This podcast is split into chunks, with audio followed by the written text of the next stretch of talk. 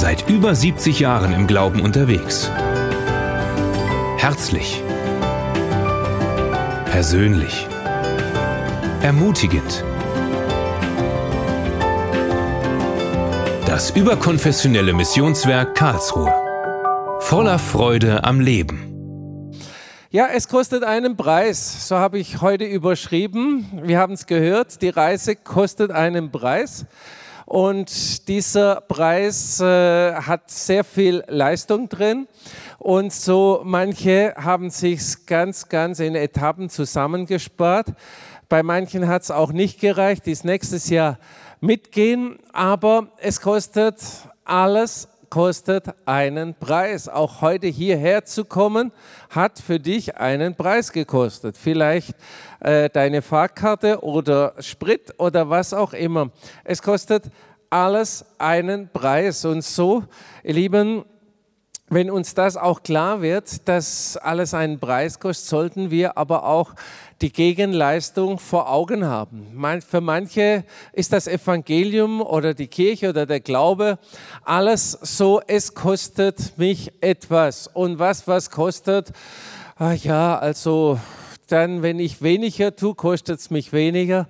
Aber wie ist dein Verhältnis dazu? Wie ist dein Verhältnis? Es kostet einen Preis. Und als wir diese zehn Tage jetzt äh, wirklich in Israel waren, äh, sind wirklich ganz gravierende Dinge geschehen und wir werden da immer wieder, Isolde und ich, ermutigt, dass so viel so leicht geschehen kann. Ist da Israel schuld? Ja, vielleicht schon ein bisschen, weil es, es ist Urlaub es ist Freizeit, aber in erster Linie ist die ganze Geschichte, Thomas hat es gesagt, mal wirklich frei sein für Unempfangen von Gott. Das ist, denke ich, der Hauptschlüssel. Das erleben wir ja auch in der Gebetsnacht. Wenn jemand kommt, dann kommt er nicht, dass er nachher ein Frühstück erlebt, sondern er kommt wirklich, dass er mit Gott eine Begegnung hat. Und das haben wir auch in unseren äh, unterwegs Touren dieses Jahr gesehen. Dort, wo Leute hungrig kamen oder zum Teil kamen, ich will mal sehen, was hier passiert und es angenommen haben, die haben es mit nach Hause genommen. Aber es gibt so viele, die sind so, so ähm, abgehärtet, ich weiß schon alles, die Bibelstelle kenne ich auch, da habe ich eine andere Auslegung gehört. Ich höre mir mal, äh, wenn ich heimkomme, das und jenes an, ich google mir mal das Thema und so weiter. Und die sind jedes Mal genau so, die haben ein Riesenwissen, aber haben noch nie Gott an sich arbeiten lassen. Vielleicht noch nie ein bisschen übertrieben, aber sie erlauben nicht, wieder Gott an sich arbeiten zu lassen. Wir haben auch Erfahrungen gemacht. Ich weiß noch die Reisen von meinem Vater, der ja die ganzen Reisen auch angefangen hat. Da haben die Leute ganz anders reagiert wie heute. Die Leute kommen auch heute sehr gestresst auf eine Reise, total kaputt von ihrem, von ihrem ganzen Arbeiten. Das war früher eine ganz andere Sache und die Leute reagieren ganz anders. Und es ist ja, und wir müssen da uns auch einstellen auf solche Sachen. Wenn wir es noch machen würden, äh, wie es damals mein Vater gemacht hat, das wären, wisst ihr, also da war ein Gottesdienst nach dem anderen und Leute rein, Leute raus, Leute rein. Das war zu der Zeit total richtig. Aber heute geht es anders, weil ganz andere Situationen. Und das ist auch im Glaubensevangelium ist dasselbe. Aber es hat sich unser Drumherum äh, hat sich verändert. Es kostet einen Preis und wir haben ja zehn Tage so viele Stellen durchgemacht und ihr Lieben, überall wo wir hinkamen, wie zum Beispiel Abraham, Abraham in der Wüste, der hat viele Wunder gesehen. Er hat die Sterne gesehen und er hat all die Wunder gesehen und Wunder auch erlebt.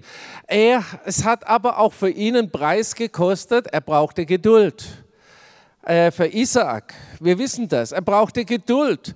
Und dann hat es wieder ihn den Preis gekostet, ja, Isaak zu opfern. Nimm deinen Sohn Isaak. Und irgendjemand in Israel hat geforscht. Uns wurde gesagt, dass Isaak zu dem Zeitpunkt 37 Jahre alt war. Also nicht ein kleiner Junge, sondern es heißt ja auch, es heißt Sohn und dass, die, dass er die, ähm, das Holz getragen hat und so weiter. Gut, wir wollen jetzt heute Morgen nicht das, das Alter auseinandernehmen, aber es hat einen Preis gekostet. Es war nicht der Abraham, der alles so schön richtig gemacht hat und es ist einem alles zugefallen. Nein, es hat einen Preis gekostet. Das Volk Israel hatte einen Preis zu bezahlen und zwar aus wirklich aus dem, dem Murren, aus der Sklaverei rauszugehen und nach Jericho rüber und dort Land einnehmen. Es war die Möglichkeit da, diesen Preis zu zahlen und bezahlt haben ihn eigentlich nur die zwei Josua und Kaleb. Und so ist auch, hat auch jetzt, heute Morgen jeder die Gelegenheit, einen Preis zu bezahlen. Das meine ich nicht das Opfer, das nachher kommt, sondern wirklich einen Preis zu bezahlen. Bin ich wirklich bereit, vorwärts zu gehen und auch wirklich das zu tun, das Gott mir aufgetragen hat? Wie war es bei Jesus nach der Taufe? Nach der Taufe heißt es im Wort Gottes, kam der Geist Gottes über ihn und äh, wie eine Taube und führte ihn in die Wüste. Wow, das wollte er heute Morgen nicht hören. Deshalb bin ich nicht gekommen, dass der da vorne sagt, führte ihn in die Wüste. Aber Jesus hat nicht nur in der Wüstenpreis bezahlt, wir wissen ganz besonders Golgatha, ganz besonders. All das hat Jesus einen Preis für uns bezahlt. Das können wir noch äh, am besten begreifen, weil wir sagen, ja, der, er ist ja wirklich Gott und er ist wirklich der, der für uns die Erlösung gebracht hat. Das können wir vielleicht noch am besten verstehen. Wir waren in Gadara. Gadara war, äh, ist ja der Platz, wo die Schweine ins äh, Galiläische Meer, in den See Genezareth äh, gelaufen sind. Und, und da war ja, als Jesus dort gelandet ist und dann sind ja die Dämonen richtig lebendig geworden, noch lebendiger. Und äh, der eine hat ja so eine Befreiung erlebt und es war ein Preis auch dort zu bezahlen und die Leute wollten ihn nicht bezahlen. Die haben gesagt, geh wieder von uns, du machst hier so viel durcheinander. Und so gibt es auch manche Christen, die lassen Jesus nicht ins Herz oder in ihr Leben hinein, weil sie meinen, all ihren Unfug, wenn der weg ist, dann das kann es nicht sein. Also nur ein bisschen besser gut, aber nicht ganz gut. Das war auch ein Preis zu bezahlen, die diese Leute in Gadara nicht bezahlen wollten. Sie wollten nicht, dass sie die totale Freiheit erleben, sondern hatten Angst, ihre Gewohnheiten zu verlieren. Es ist ein Preis zu bezahlen. Wir waren an der, Libane, an der syrischen Grenze, Libanon relativ nah, aber an der syrischen Grenze. Und da habt ihr gesehen, diesen Panzer, der dort steht. Dort waren heftige Kämpfe mit Israel, noch gar nicht so lange her, äh, weil der Staat existiert ja auch noch nicht so lange. Und dort dort war eigentlich das, wo der Saulus zum Paulus wurde. Ein Saulus, der so ein, ein ja, Schriftgelehrter war, der alles wusste, der wirklich alles wusste, der, der äh, ja, und das verfochten hat und meinte auch noch Gott da einen richtigen Dienst zu tun, dem begegnete Jesus und dann was für ihn, den Preis zu bezahlen, dass er von seinen eigenen Leuten verfolgt wurde. Von den eigenen. Er hat auf einmal begriffen, was es bedeutet, Jesus nachzufolgen anstelle der Religion. Es war der Preis zu bezahlen, dass wirklich er, der, der Christen verfolgt hat, jetzt selber zum Verfolgten wurde von den ehemalig Seinen. Ein Petrus auf dem Schiff, See Genezareth ist immer ein Highlight. Dieses Mal hatten wir heftigen Wind. Für die Gruppe ging es einigermaßen. Die saß unten relativ windgeschützt, aber wir standen oben. Wir haben nichts mehr groß gehört. Wir haben, der Wind hat so gerauscht, aber es war so viel Herrlichkeit Gottes dort. Und es war schon ein Stück zu begreifen, wie die in Seenot geraten sind. Und dann war es auch für Petrus, einen Preis zu bezahlen, steige ich wirklich aus aus dem Boot. Ja, die anderen Jünger hätten es ja auch tun können. Die hätten ja auch sagen können, komm, lass mal, ich, ich, ich will als erster zu Jesus. Ja, da wollte keiner, weil dazwischen drin waren ja die Schwierigkeiten. Und kann Gott wirklich über die Schwierigkeiten, kann Jesus über die Schwierigkeiten hinweghelfen? Es war ein Preis zu bezahlen, auszusteigen. Das hat wirklich, da hat es wirklich, äh, ja, ohne dass du Sicherheiten hast. Und Ihr Lieben, und, und dann auch einen Preis zu bezahlen, blamier ich mich. Was glaubt ihr, wie die Jünger gejacht, äh, gelacht hätten, die noch drin waren? Ha, der Petrus wieder, jetzt ist er nass geworden. Hat, da wäre ich nicht raus. Ich, ich bin ja auch nicht raus und so weiter. Nein, er hat den Preis bezahlt und er steht auch mit dieser Geschichte in der Bibel. Ja, genau, der Petrus in Joppe. Joppe ist dort, wo wir äh, die Reise beenden. Ihr habt es ja gesehen das ist, seit wir dort sind, für mich ganz neu aufgegangen. Ja, er ging zu dem Heiden Cornelius. Es war verboten vom jüdischen Glauben her, mit sich mit Heiden, in, äh, mit Heiden über Gottes Wort zu reden. Er ging dorthin. Und dort war auch das, das Ganze, dort wurde aus dem Judentum das Evangelium eigentlich in die ganze Welt ging es raus. Dort war auch der Preis zu bezahlen, was für Petrus bestimmt hart war, als er auf einmal all die unreinen Tiere saß, sah, die, die im Tuch herunterkamen, genau dort, und der Geist Gottes zu ihm sagte, iss da ist auch etwas gebrochen, wo praktisch das ganze Gesetzliche eigentlich der Preis zu bezahlen war, das ganze Gesetzliche aufgelöst wurde iss und geh zu denen, die sowas essen und bring ihnen das Evangelium. Wisst ihr, das einmal das aufgelöst, ich darf nur im Jüdischen unterwegs sein und dann aufgelöst, ich darf nicht alles essen, sondern geh und predige Gottes Wort. Und heutzutage gibt es wieder so eine Strömung, wo es heißt, wir als Christen nur das und das und jenes. Ich sage dir, wir sollen, das Wichtigste ist, das Wort Gottes aus uns rausleuchten zu lassen in die Welt. Die falsche Religion haben, die falsches Essen haben nach deiner Auffassung, die sich falsch benehmen, die sündigen. Jesus kam genau in diese Situation hinein. Er hat den Preis bezahlt. Wo hat man ihn gefunden? Bei den Sündern, bei den Ehebrechern, bei den Huren. Wer hat ihn dort gefunden? Nicht, er hat dort nicht mitgemacht, sondern er hat dort die Liebe Gottes reingebracht und Veränderung. Und das ist das,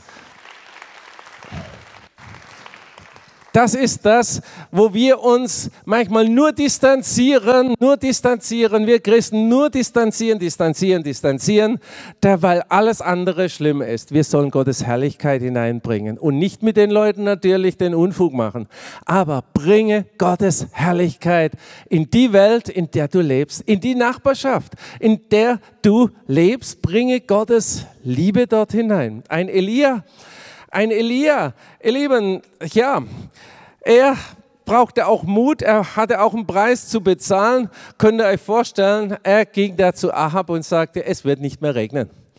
Ja, das müsst ihr euch mal vorstellen, zur Frau Merkel zu gehen. Frau Merkel, es wird nicht mehr regnen. Das ist ein Preis zu bezahlen und so ein bisschen mit Grinsen sage ich das auch. Wir waren Bach-Grit, da saß er und er hatte mit der Zeit kein Wasser mehr, weil er selber Prophezei hat, prophezeit hat, dass es nicht mehr regnen wird. Er hat sich eigentlich irgendwo auch selber das Wasser abgegraben, aber Gott hat einen Auftrag. Er hat einen Preis bezahlt, als er bei den Baalspriestern Feuer vom Himmel hat fallen lassen. Das lieben die Christen. Das sollte heute wieder möglich sein, dass jeder Feuer über seinen Nachbar fallen lassen kann. Nein, aber das Alte Testament ist darum, diesen Preis, der ist bezahlt. Du, weil der Preis bezahlt ist, darfst du die Liebe weitergeben. Nicht das Feuer, also das göttliche Feuer schon, aber ihr Lieben, nicht das zerstörerische Feuer, was so aus manchem Mund rauskommt. Ja, und David hat einen Preis bezahlt. Wir waren auch dort Bundeslade, ihr Lieben, Kirjat Yarim, wo, wo eigentlich die Bundeslade stand und David hat die Bundeslade wieder nach Jerusalem geholt. Und das war auch ein Preis zu bezahlen, ihr Lieben, wo ja der Ussa umgekommen ist. Er wusste nicht, ob er die Bundeslade nach Jerusalem holt und dann kommen alle um. Das war auch ein Preis zu bezahlen. Und natürlich der größte Preis hat unser Herr Jesus bezahlt. Ihr Lieben, er hat alle unsere Lasten auf sich genommen.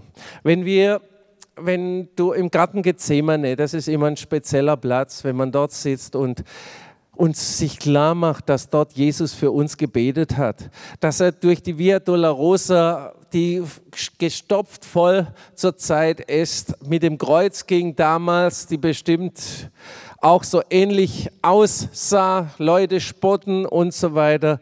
Jesus, ihr Lieben, bei der Kreuzigung äh, hat einen Preis bezahlt, er hat physikalische Schmerzen gehabt und, ihr Lieben, er hat den Preis bezahlt, den Tod besiegt. Ja, und dann, ihr Lieben, was ist der Preis, den wir bezahlen? Sind wir mit unseren geistigen Flipflops unterwegs in der Wüste dieser Welt? Ist das so? Ja, klar, wird alles. Es gibt immer so ein paar Touristen, die in die Wüste es gibt ja verschiedene Wüstenarten. Manchmal ist nur Sand, gibt es in Israel selten, aber Stein. Und unter den Steinen hat Schlangen, Skorpione, die nichts machen, wenn man nicht die Steine bewegt und wenn man nicht reinfasst. Aber es ist so viel und dann gibt es so Leute, denen musst du immer wieder sagen, Leute, gutes Schuhwerk. Die Esther schreibt ihnen vorweg, gutes Schuhwerk mit. Dann kommen sie mit den Flipflops und stolpern über die Steine oder äh, knicken um und so weiter. Und so sind auch manche geistig unterwegs. Sie sind in der Wüste dieser Welt unterwegs mit ihren Flipflops. Ach, ist ja ganz einfach und so, ach, das hätte ich jetzt nicht gedacht. Ich habe mich jetzt Fuß verrenkt ich habe mich verstaucht und was auch immer.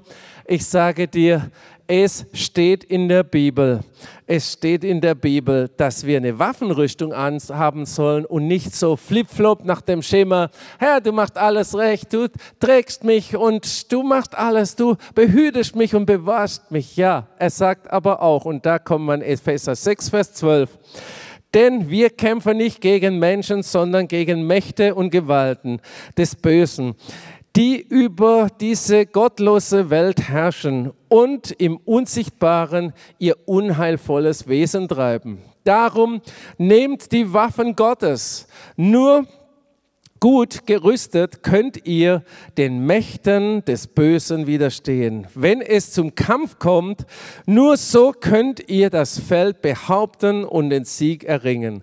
Rüstet euch gut für diesen Kampf. Diese Wahrheit ist euch ist euer Gürtel und Gerechtigkeit, euer Brustpanzer. Macht euch auf den Weg und verkündet überall die rettende Botschaft, dass Gott Frieden mit euch, äh, dass Gott Frieden mit uns geschlossen hat. Verteidigt euch mit dem Schild des Glaubens, an dem die Brandpfeile des Teufels wirkungslos abprallen. Die Gewissheit, dass euch Jesus Christus gerettet hat, ist euer Helm, der euch schützt. Und nehmt das Wort Gottes, das ist das Schwert, das euch sein Geist gibt. Hört nie auf zu bitten und zu beten. Gottes Geist wird euch dabei leiten. Bleibt wach und bereit. Bittet Gott inständig für alle Christen. Also, das ist das Schuhwerk, das ist die Ausrüstung für unser Leben und nicht die geistlichen Flipflops, wo man sagt, ach ja, irgendwie schlapp ich so durchs Leben Und das funktioniert nicht, das sage ich euch. Und in Römer 8, Vers 38 heißt es, denn ich bin ganz sicher, weder Tod noch Leben, weder Engel noch Dämonen, weder Gegenwärtiges noch Zukünftiges, noch irgendwelche Gewalten, weder Hohes noch Tiefes oder sonst irgendetwas können uns von der Liebe Gottes trennen, die uns in Jesus Christus, unserem Herrn, schenkt. Die, ja das nichts soll dich trennen von der Liebe Gottes.